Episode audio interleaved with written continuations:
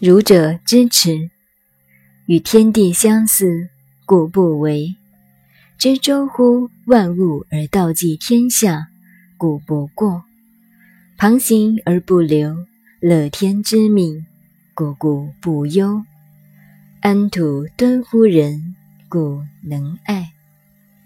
易经学问系统的精神，可以说是在推崇这个人智。人的智慧是成就圣人的境界。圣人是个名词，是学问、德业、修行达到成就标准的人。所以，圣人也是人，不过他与一般人不同，是具有人治最高境界的人。因此，懂了《易经》这个学问以后，便与天地相似而不为了。也就是说，一个人达到上知天文、下知地理、宇宙法则都把握在手，就是古人得了道的“宇宙在手，万法由心”的境界。智慧到达这样的成就，一切随意自在，在宗教。就是佛的境界，上帝的境界，这样才是完成了一个人生。人是应该向这个目标来努力的。智慧的成就同天地的法则一样，与天地相似，一切合于自然之道，故不为。因此，老子也提到：“人法地，地法天。”天法道，道法自然的话，法就是效法。我们人生的境界始终与宇宙的法则、天地的法则合在一起，也就是说，不违背大自然的原理原则。知周乎万物而道济天下，故不过。这个知就是智慧的智。古文知和智是相通的，这里讲懂了易经以后的人，智慧的成就便无所不通，这是高推易经的圣境。古人讲到儒家，认为就是一个有智慧的代表。春秋战国以后，一般都把儒者当成了很高的知识分子，儒家也就自认。一个读书人，什么事情都要了解，否则便认为是耻辱。所谓“一事不知，儒者知耻”。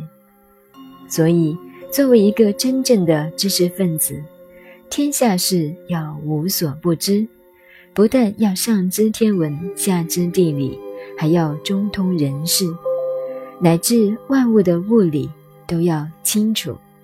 达到这个境界。便是周知万物，智慧周遍了所有的学问。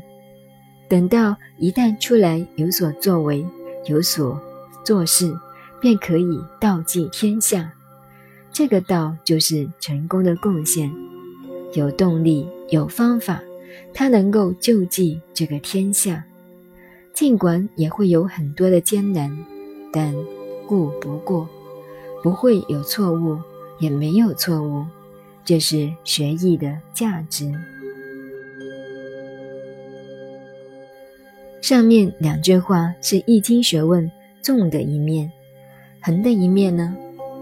旁行而不流，乐天之命，故不忧；安土敦乎人，故能爱。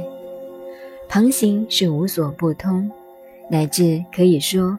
旁门左道，什么都了解，但是旁行而不流。虽然有时候迫不得已也会用些手段，旁门左道什么的，但是不会违背原则，辜负初衷，绝对不会过分，而失之淤流，不正当。套句俗话来说，就是风流而不下流。所以。乐天之命，故不忧。中国文化对于人生最高修养的一个原则有四个字，就是乐天之命。